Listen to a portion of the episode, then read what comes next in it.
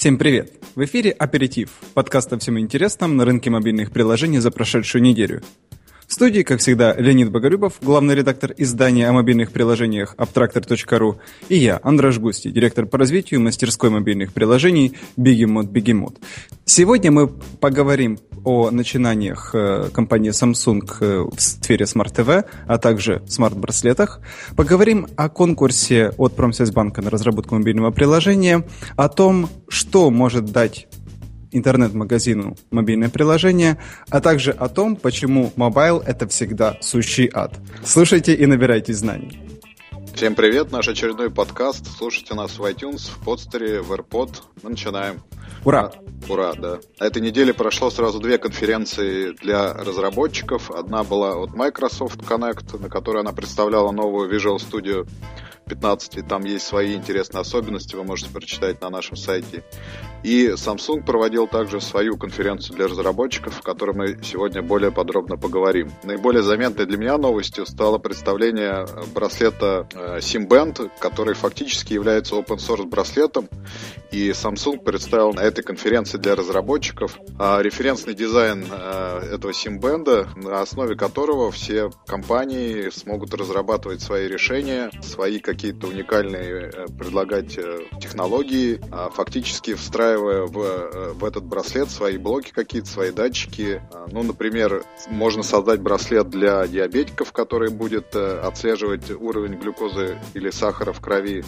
А можно создать э, браслет для бегунов, который будет отслеживать, ну, допустим, пульс или какие-то другие физические параметры человека. Все, все данные будут сливаться в облаке, к которым доступ дает Samsung, и, соответственно, все мобильные приложения смогут обрабатывать эти данные Э, и опираться на такие браслеты для получения какой-то информации. То open source решение, которое предлагает Samsung, по-моему, достаточно инновационно, инновационно и э, такого на рынке еще не было. Как тебе кажется, вот такая открытость тех э, железных решений, тех э, данных и облачных э, и облачных э, предложений, оно пойдет во благо общей индустрии или все-таки это такая, такое баловство, на основании которого вряд ли кто-нибудь сможет сделать а, достойное решение, которое будет конкурировать с э, предложенными Samsung вариантами? Ты знаешь, я очень-очень надеюсь, что оно пойдет что, что рынок хорошо это воспримет, что разработчики э, зажгутся этим. Э, на самом деле, э, то, что я наблюдаю в последнее время, это это, это еще не очень сильно чувствуется, но тем не менее чувствуется. Это вот такой вот стык, хотя, наверное, все-таки всегда присутствовал, стык самодельности, вот э, стык конструктора э, и готового решения. Да, то есть, с одной стороны, мы имеем там супер настраиваемые системы, которые можно там э, самим чего-то делать, мастерить, э, вместе собирать, и уже готовые решения, в которых там ничего не нужно менять, оно уже готовое для тебя. Но, грубо говоря, мы говорим про Apple-образные вещи и про, там, ну, назовем это Linux-образные вещи. Э, и я уже не раз в последнее время встречал заявления э, из разряда конструктор никогда не может быть успешным. Конструктор никому не нужен. И это мне безумно огорчает. В моем, э, моей вселенной э, человек всегда хочет конструировать, он всегда хочет собирать пазлы для того, чтобы получалось э, чего-то свое, чего-то новое. И тут такое вот заявление. Вот мне очень хочется, чтобы эта вот параллельная вселенная, стимпанковская, она все-таки реализовалась. Мне очень хочется, чтобы именно это было будущее, чтобы у нас были э, смартфоны с заменяемыми частями, которые можно апгрейдить, даунгрейдить, менять как хочешь. Чтобы у нас были такие крутые браслеты, как от Samsung, которые, э, которые имеют множество вариаций для разного рода аудитории. Там, будь то диабетики, будь то бегуны и так дальше. Э, ну, это, это реально круто, и мне очень хочется, чтобы оно реализовалось. Как на это реагирует рынок, черт его знает. Возможно, рынок еще не готов, как он и до сих пор не готов э, к тем же смартфонам, конструкторам. Ты что думаешь? Сложный вопрос, потому что э, правильно сказали, по-моему, что на основании конструкторов мало кто сделал что-то достойное. Тот же Project R, о котором ты говоришь, я так понимаю, э, да. пока, угу. ну, до пользовательского нормального до, до пользовательской нормальной технологии, по-моему, ему еще идти идти. А, таких конструкторов, а, которые бы были успешны, вот на вскидку даже я затрудняюсь тоже назвать. Ну и потом тот же пример смартфонов. Есть референсный дизайн какой-то, да, от э, того же Qualcomm кто на нем строит успешные смартфоны, не вдаваясь далеко в инженеринг отдельный, не вдаваясь там в какие-то свои разработки, не разрабатывая собственные платформы. Все равно надо как чем-то дополнять, что э, отличается от конструктора самого и что будет все равно какие-то требования будет требовать каких-то затрат или инноваций, или инженерных исследований. Вот, но как начинание, безусловно, мне кажется, вот такие open source решения, open hard даже решения, они, безусловно, хороши, потому что они дают простор для фантазии тем людям, у которых э, денег вот на те большие изыскания и инженерные исследования нету. Ну, допустим, тот же Raspberry Pi, да, маленький компьютер, которым все гики пользуются и все им восхищаются, и он позволяет создавать действительно уникальные прекрасные вещи. Он конструктор, так, ну, в общем виде говоря, но э, на его основании вот таких промышленных каких-то образцов я вот не знаю, может быть, просто я не в курсе, а, но вот пространство для творчества гиков и заинтересованных э, людей просто он дает вообще безмерное. Все умные дома строят э, на Хабре, постоянно пишут на Raspberry Pi и на всяких других таких вот, на такой элементной базе. Но насколько в э, промышленном виде это применимо, не знаю пока. Ну, да, это все-таки параллельная стимпанковская реальность, да. Ну, ну, наверное, с тобой соглашусь, что очень не стоит ожидать, что рынок там с открытыми объятиями встретит э, любые продукты который будет разработан на основе, но хотя бы хотелось. Я думаю, что тебе точно так же хотелось бы. Ну, хотелось бы, но я, наверное, все-таки небольшое замечание не Steam, потому что Steam, ну, это пар, паровые какие-то вещи, а какой-то кибер, кибер, наверное, все-таки ну, Steampunk да. здесь не, не очень. А, но мне кажется, что в, корни-то все равно от стимпанка растут. Вот, то есть, э, э, ну, как сказать Короче, я где-то здесь вижу параллель, э, точно его обрисовать не могу, но мне кажется, что это вот где-то одна большая субкультура, там, кибер и стимпанк. Ладно, поехали Хорошо. дальше тогда. Поехали дальше. Вторая новость от Samsung, которую я хотел с тобой обсудить, это выпуск э, Smart TV с Decay от э, того же Samsung, который основан на Tizen, и теперь все те приложения, которые уже созданы для Tizen, напомню, что у нас долго-долго, наверное, в течение полутора лет уже ждется смартфон на Tizen, а, его все откладывают, и, видимо, так он и похоронен Samsung, ну, пока не, не ясна его перспективы. Вот, но есть часы, есть бытовая техника на Tizen. Теперь вот э, телевизоры тоже принимают эту систему, и те веб-приложения, которые написаны на э, Tizen, теперь можно будет достаточно просто и легко портировать на телевизоры. Вот, ну, Tizen это Tizen. Мой повод поговорить с тобой о такой э, экосистеме, как Smart TV. Видишь ли ты в этом, в этом какие-то перспективы? Занималась ли ваша студия какой-то разработкой в этой области? Мне вот интересно послушать э, не относительно к Tizen, а просто о Smart TV. Смотри, нет, мы не разрабатывали приложений. Да, я этим интересовался. Тут как бы парадоксальная ситуация немножко. Почему? Потому что в, в одних Соединенных Штатах там 25 миллионов э, э, семейств используют TV. Э, и ожидается, что 50% э, производимых и поставляемых э, ТВ до 2015 года, там, включая, включая э, будут как раз TV. То есть там с выходом в интернет, там, с приложениями, тра Ну, то есть то, как мы их э, привыкли называть. То есть вроде как бы э, рынок очень большой. Но тут парадоксальная ситуация в той же Америке только 12 миллионов из 25 миллионов подключены в принципе к интернету. А фактически пользуются приложениями внутри еще меньше, там значительно меньше, порядка 60% от, этой, от этого числа. То есть получается как бы ну, как, Android, наверное. То есть аудитории вроде много, а платят мало. А тут как бы аудитории много, да еще используют мало. И получается, что рынок не очень еще развит. Вот ты когда-нибудь пробовал э, пользоваться хоть какими-то приложениями на Smart TV? Безусловно, я тестировал большой Samsung в прошлом году, не скажу модель точно, но мне очень понравилось. Это телевизор с э, веб-камерой, он понимает голосовые команды, он понимает э, жесты, и что самое прикольное, у него ну, это не самое прикольное в технологии, а просто мне очень понравилось. У него сзади такая коробка, фактически это сам компьютер, который работает э, в телевизоре, именно те самые умные функции. И эта коробка меняется, то есть ее можно апгрейдить телевизор, ты снимаешь просто одну коробку, как бы, ну, как плату в компьютере, вставляешь другую, у тебя смарт ТВ уже становится там на порядок мощнее. Это вот такие комментарии. А в, э, в приложениях, ну, я пробовал пользоваться в принципе, мне понравилось. Я пробовал даже написать свое, и вот э, через тот веб-SDK, который еще был в прошлом году, там буквально за несколько часов написал какое-то приложение для сайта, которое парсил RSS и показывал на экране Smart TV там наши новости. Вот как-то так. Mm. Ну, у тебя скорее был положительный опыт, у меня был опыт отрицательный. Это, это было очень-очень неудобно. То есть, э, ну, естественно, модели бывают разные, начинка у всех разная, там разная, разная степень удобства. Кстати, то, что еще очень часто замечают пользователи, читал разные статьи, и всегда интереснее читать комментарии, что люди, собственно, пишут. И говорят, что они чаще всего используют свой смарт, смарт-ТВ в качестве эм, экрана для своего там планшета. А, как, ну, для них это удобнее всего. Они там подключаются к какому-нибудь Netflix а, и делают стриминг оттуда. То есть для них это способ использовать, как большой экран для своего планшета. вот, э, так что мне кажется, что рынка еще такого большого, так чтобы это было интересно делать, э, ну, пока нету.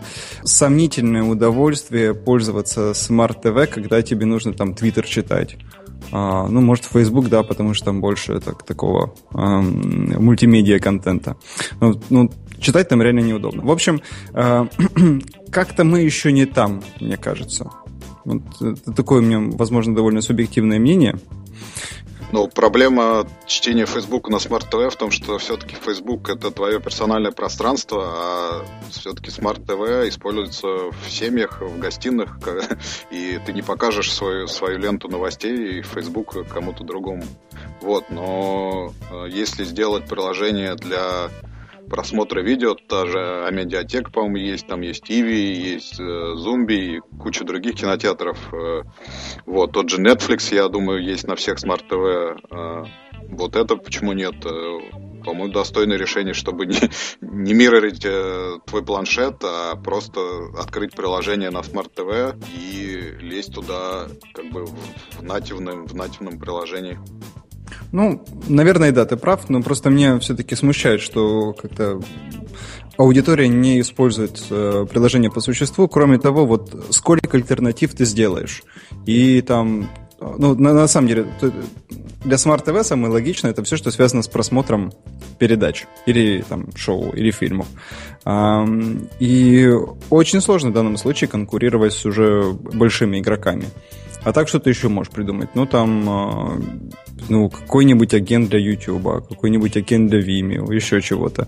А, раз-два я общался. То есть, э, ну, практически ситуация как э, с часами. Мы очень ограничены в том, что мы можем показывать через Smart TV. И я, честно говоря, терялся бы, какое приложение разработать для Smart TV. Или, или ты, у тебя все-таки много энтузиазма на этот счет? Если да, то поделись.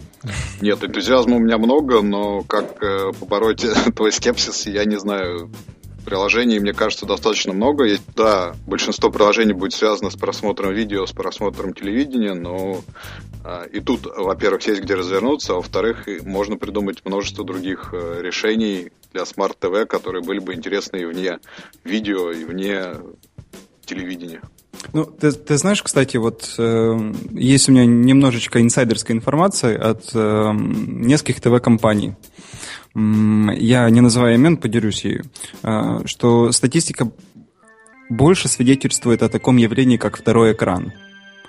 То есть все-таки, там, если мы говорим, например, про Россию, доминирующим трендом до сих пор остается э, то, что ты смотришь телевизор, да, будь то там смарт-ТВ, э, и у тебя в руках планшет.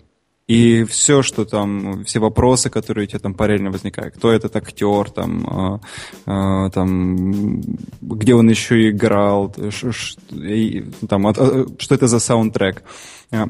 Это все ищется через э, мобильное устройство. Когда идет там реклама, они не смотрят никакое не информационное поле, это не информационные боксы, которые там можно вызывать, не другие приложения. Э, они вот ожидают и там э, скроллят себе Facebook или еще чего-то, пока идет реклама. Вот, э, вот такие вот тренды сейчас в России, да.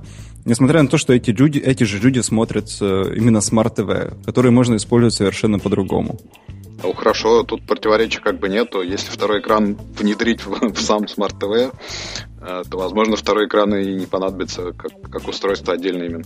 Ну, я как раз о том и говорю, что несмотря на то, что это уже Smart TV, да, то есть с существующими приложениями, люди все равно предпочитают пока использовать альтернативный интерфейс. То есть не на полную задействовать то, что предлагает Smart TV. Почему-то. Ну хорошо, тут, наверное, вопрос удобства. Окей, давай пойдем дальше. Наверное, мы продолжим про конкурс, который объявил один из российских банков, а конкурс по разработке мобильного приложения. Первая его часть заключается в том, что надо просто нарисовать, придумать идею, сделать макапы какие-то э, по приложению этого банка для малого и среднего бизнеса. Конкурс уже начался, он продлится до 30 ноября, начался на этой неделе. То есть фактически времени очень мало осталось. Э, приз 150 тысяч, по-моему, ну, достаточно хороший. Вот. И по результатам будет заключен контракт на доработку этого концепта и превращение в полностью функциональное приложение. Я думаю, что ты, ты такие конкурсы любишь, во-первых, потому что дизайн, во-вторых, потому что ваша среда банковская. Но у меня к тебе вопрос, наверное, больше о том, э, есть ли вообще возможность победить на таком конкурсе у какого-нибудь дизайнера, который, скажем так, не находится в большой компании. То есть, э, ну... Фрилансер? Ну, даже не фрилансер, а пусть какой-то отдельный человек, который работает, но ему хочется принять в этом конкурсе участие. Я думаю, что на этот конкурс придут э, Redmat Robot, придут, придете вы, придет еще там десяток крупных компаний, которым, безусловно, создание приложения для банка это вообще рай и малина, мне кажется. Вот. Э, если возможность... Не обязательно. Ну, не, не обязательно, согласен. Иногда. Есть ли возможность э, вот у простого человека, там, дизайнера, разработчика победить в таком конкурсе? Откровенно говоря, думаю, нет. Как, вот если бы, ну, ну, по сути, в принципе, зачем запускается такой конкурс, да, чтобы бесплатно получить, ну как, не относительно бесплатно, но вот, э, получить хорошие идеи, да, и получить еще какой-то пиар. Да, вот, вот Промсвязьбанк делает мобильное приложение, ура, клево, там куча пиар-поводов. Ну, по сути, кто не будет говорить, что этого нельзя. Кто хочет, тот подает заявки. Но на месте банка что потом делать с этим одним дизайнером? По сути, все равно придется искать компанию, которая будет делать все остальное. Потому что дизайн это одно, а сколько вообще профессий нужно а, в, разработке мобильного приложения, сколько ролей. Да, от там, технического писателя до продюсера, а, там, до специалиста. А, не говоря уже про тестировщиков всяких, там, управляющих про- проектами, ну, куча-куча народу нужна. И, соответственно, на месте банка я бы, наверное, э, отталкивался не, только от того, насколько клево расписана там концепция, сколько она хороша, а, а еще от того, что, ну, какое будет сопроводительное письмо. То есть, если в сопроводительном письме будет написано, что вот, э, мы, а, мы аналогичный э, там, элемент, такой-то, такой-то, внедряли, например, для таких вот банков. А, это показало очень хорошие результаты, э, если сравнивать вот с другим решением, которое э, мы реализовали немного ранее для другого банка. А, это уже совсем другое, чем если человек там не будет обосновываться никаком на, своем, на своем опыте. Я вот полностью эм, осознаю, что на рынке есть множество компаний, разработчиков, которые уже делала множество приложений для банка. А, в любом случае мы там а, примем участие, ну, это будет... Я, я, всех, э, я всем очень рекомендую принять участие, потому что в любом случае это какой-то пиар. Да? А пиар, он всегда хорош. Если еще даже что-то получится, то вообще замечательно. Ну, так что мы в любом случае будем принимать участие, но я не знаю, насколько у нас высокие шансы, потому что я уверен, что банк будет принимать решения, в том числе на основании эм, предыдущего опыта разработчика. То есть сколько было сделано приложений для банков. Я, я думаю так. Так что на месте индивидуального дизайнера я бы обязательно принял участие, но совершенно бы не рассчитывал на, на победу, даже если концепт очень будет классный. Ну, то есть фактически я правильно понимаю, что ты подтверждаешь немного мою идею, что конкурс, ну, а, не то чтобы не совсем честный, но, как сказать культурно, рассчитан не на, не на общую аудиторию разработчиков и там дизайнеров. Слушай, я, честно говоря, не вчитывался в детали, но условия конкурса для всех равны, да, то есть тут, тут нет никаких э, никаких недоговорок. А вот критерии оценки – это уже субъективная вещь. Я не, я не знаю. Я, я боюсь сказать, что это такое, что, э, что может как-то негативно. Вряд ли оно повлияет, но тем, не менее. Там, а вдруг на самом деле у Промсвязьбанка очень такие э, светлые идеалы и полное непонимание э, фактического положения вещей. Ну, потому что на самом деле, что делать с этим одним дизайнером или одним продюсером, который придумает приложение? Ну, он что, ком- команду будет собирать? Это будет что, их первый проект? Если да, то это очень большие риски. Намного правильнее все-таки э, довериться. Ну, возможно, существует такой вариант, что э, у них есть сценарий развития, при котором они получают очень клевый дизайн от кого-то, и это будет э, частный аппликант, э, и они готовы в этот момент, там уже присмотрелись несколько компаний, с которыми они готовы работать в части там, программирования и там, ну, разработки комплексной. Возможно, да, э, но, возможно, они этого не рассматривают. То есть тут сложно посмотреть в голову Промсвязьбанка, э, но я бы на их месте э, игнорировал э, работы, которые подают продаются частными аппликантами. Предлагаю туда обсудить следующую новость. Э, Давай.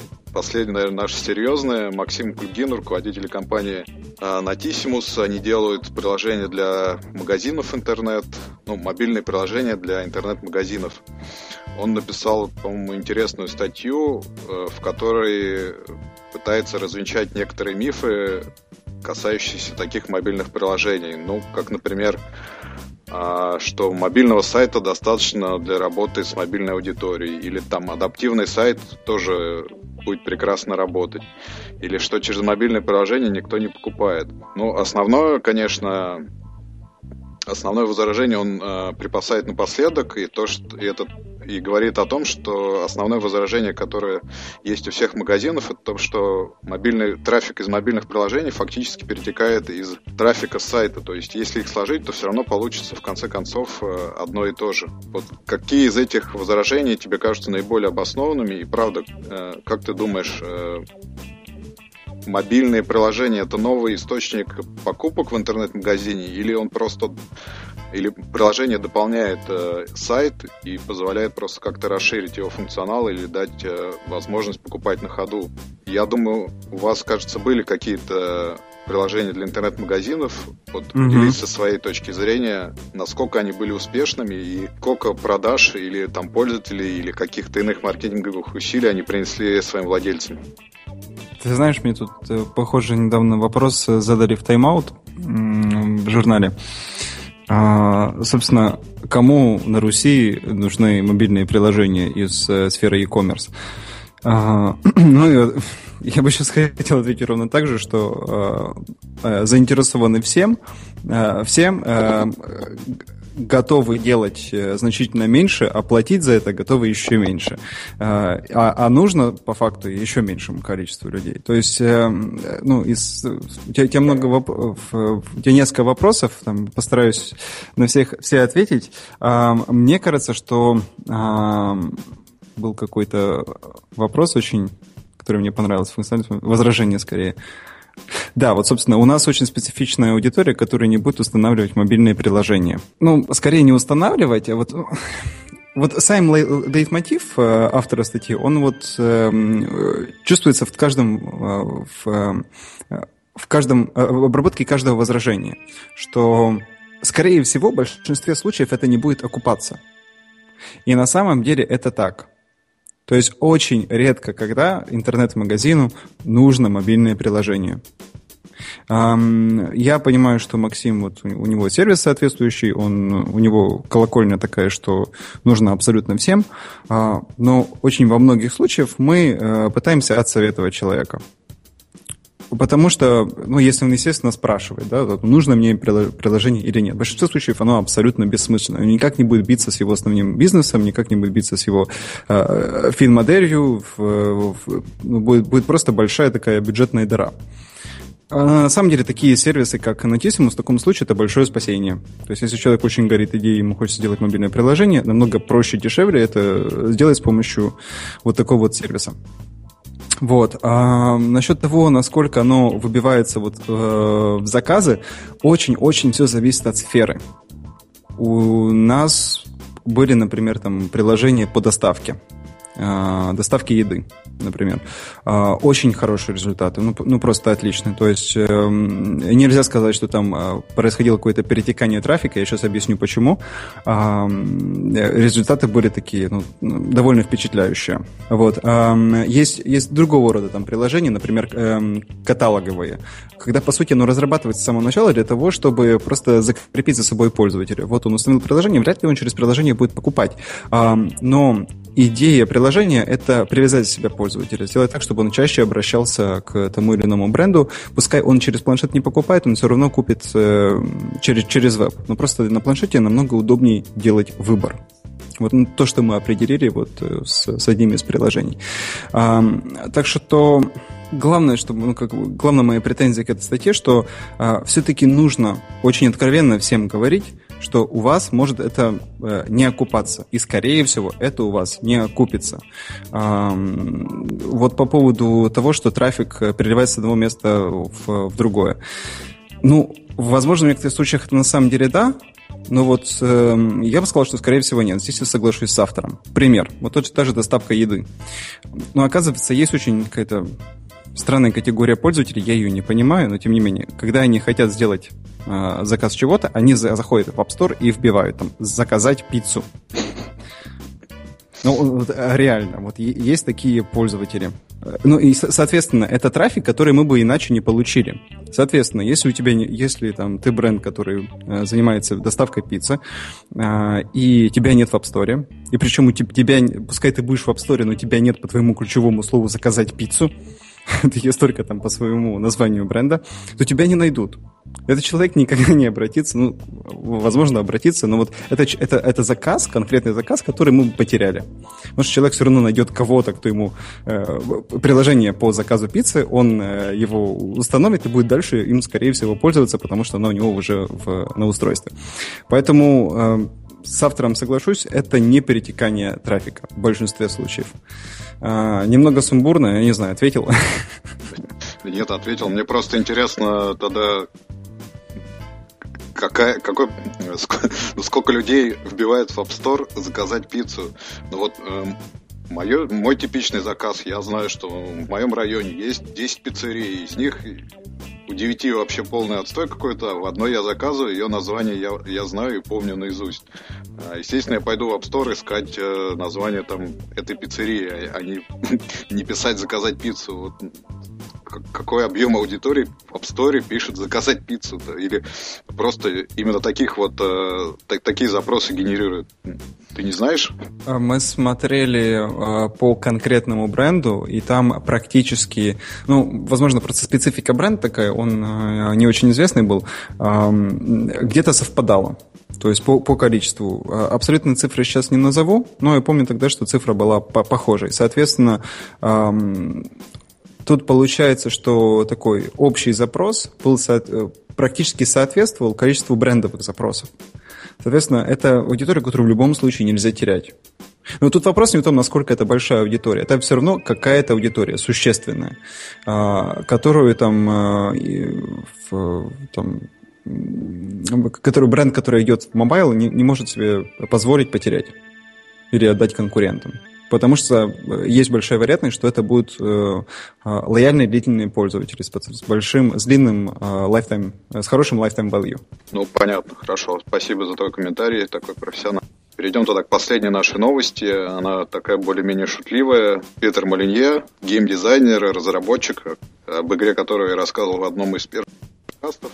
А, это была игра Годус. Вот, он выступил на конференции Apps World, которая проходит сейчас в Лондоне и поделился такими своими резкими словами о разработке мобильных игр. Э, назвал вообще mobile чертовым адом, ну там более такое злое слово было, вот, и сказал, что его главная ошибка за последние 20 лет это то, что он недооценил э, сложность э, ну, правильной, хорошей монетизации в мобильных игр, в мобильных играх, и что монетизировать игру очень сложно, и он так до сих пор, и, наверное, и не нашел правильного подхода и экспериментирует со своей студией э, над монетизацией. А второй интересный факт, который он рассказал, что мобильные пользователи потребляют контент в играх намного быстрее, э, чем консольные или, ну, там, PC-игроки.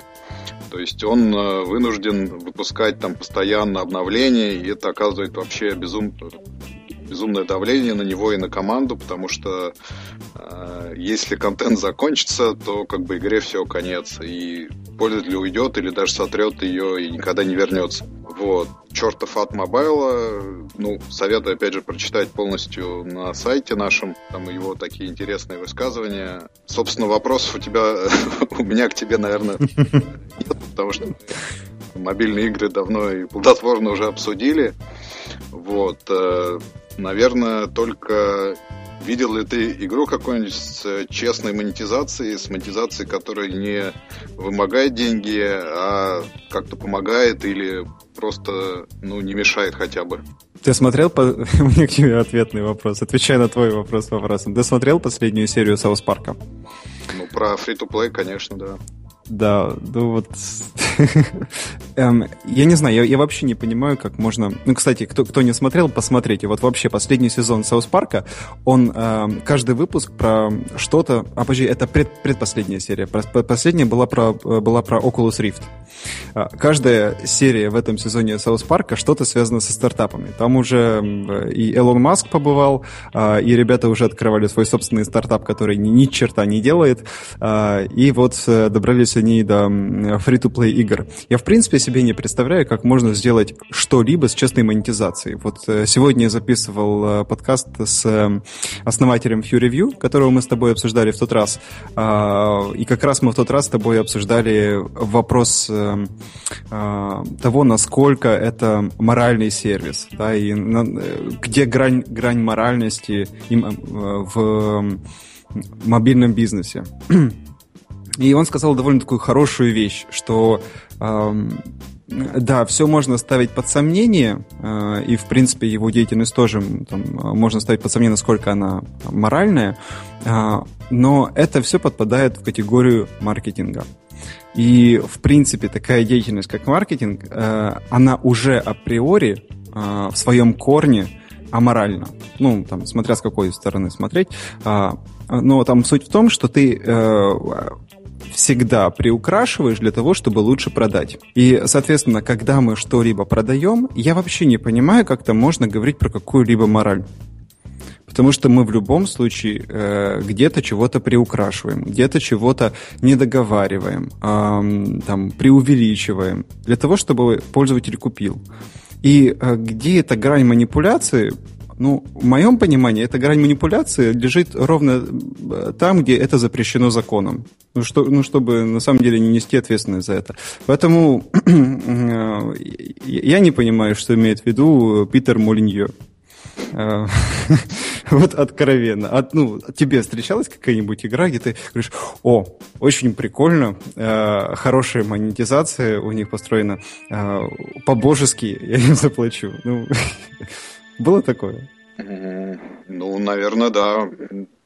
Идеальный, ну, наверное, не идеальный, а просто хорошей монетизацией отличается белорусский World of Tank Blitz там очень мягкий paywall, э, очень грамотно построенная э, ну, сам геймплей и продвижение тебя в геймплее. И вот с моей точки зрения, безусловно, периодически э, этот вот paywall очень бесит и просто хочется швырнуть планшет куда-нибудь подальше и никогда больше к танкам этим не возвращаться, но Вот как пример хорошей монетизации, мне кажется, вот они, им удалось это сделать. Ну, то есть, грубо говоря, говорится, говорится про какой-то, имеется в виду какой-то общепринятый, не прописанный моральный стандарт, а, который Пи, Питер Молиньо пытается нащупать, и, и он пытается сделать свою монетизацию таким образом, чтобы черта не пересекалась. Ну, да, и... ты абсолютно правильно изложил мои путанные мысли. Не, просто ну, это к тому, что это, это, на самом деле э, очень субъективно. Там, ну, э, если мы все привыкли, что игры абсолютно бесплатные, вот, допустим, мы живем в вселенной, где вот э, mobile уже живет там 10 лет практически, э, и игры всегда были бесплатными. И тут кто-то появляется, кто просит 2 доллара за то, чтобы там, я не знаю, э, пройти уровень. И все такие, ох, какая сволочь. Вот, либо наоборот, там, я не знаю, а мы привыкли, что вот за каждый чих в игре нужно платить там по 100 долларов, там, грубо говоря, очень большие суммы. А, и тут появляется кто-то, кто уберет там 2 а, доллара. Ну, то есть в той же, как бы, человек-то остается тот же, но из-за того, что разные условия, там, начальные, то он воспринимается по-разному. Со- соответственно, я не понимаю, зачем он этим занимается. Ну ладно. занимается, потому что ему интересно игры делать, я так понимаю. Ну да. Ну, пытается совместить какую-то ну, выработать, ты правильно сказал, правильную политику, которая не будет э, в текущих обстоятельствах, э, на текущих игроках вызывать какое-то озлобление их, но и в то же время позволит ему хорошо заработать. Ну, желаем ему хорошо заработать. Желаем, да. Потому что Питер Малидье, по-моему, достоин, как никто другой. Ну, хорошо, тогда последняя наша часть, традиционная наши приложения, которые нашлись. Э, я по традиции готов начать. Давай. Приложений у меня два. Первый называется FitStar. Это такой, опять же, тренажер для занятий самостоятельного. Вот, по-моему, превосходно, превосходный дизайн, отличные упражнения, там видюшечки, всякие отслеживания и так далее, но вообще безумно дорогое, то есть там порядка что-то 160 рублей в месяц или там 1200 за год, но есть бесплатная программа, но достаточно ограниченная. Вот. Fitstar называется. Ну, мне очень понравилось в силу своей красоты, э, работоспособности и э, ну, вообще полезности. А второе приложение, э, которое я нашел на этой неделе, называется Marble Duel. Э, по-русски, фу, по-английски, э, по-русски называется Повелитель игра, зафичеренная Apple, производство нашей калининградской студии HeroCraft. Это такая, такая вариация на тему зума. Если ты помнишь, лет, наверное, 10-15 назад была лягушка, которая пулялась шариками, и надо было их собирать там, а, чтобы расчистить себе путь или не дать там этим шарикам докатиться до себя. Вот. Угу. Примерно то же самое, только для двух человек, я так понимаю, будет э, мультиплеер. Сейчас э, я до него пока не дошел, но в целом очень э, грамотно сделанная, хорошо нарисованная, такая в таких сказочных тонах, ну, с шариками и с, с их пулянием. Мне кажется, Hero Craft очень удалась игра, и у нее хорошие перспективы. Вот. Вот такие два приложения у меня. Клево, спасибо тебе.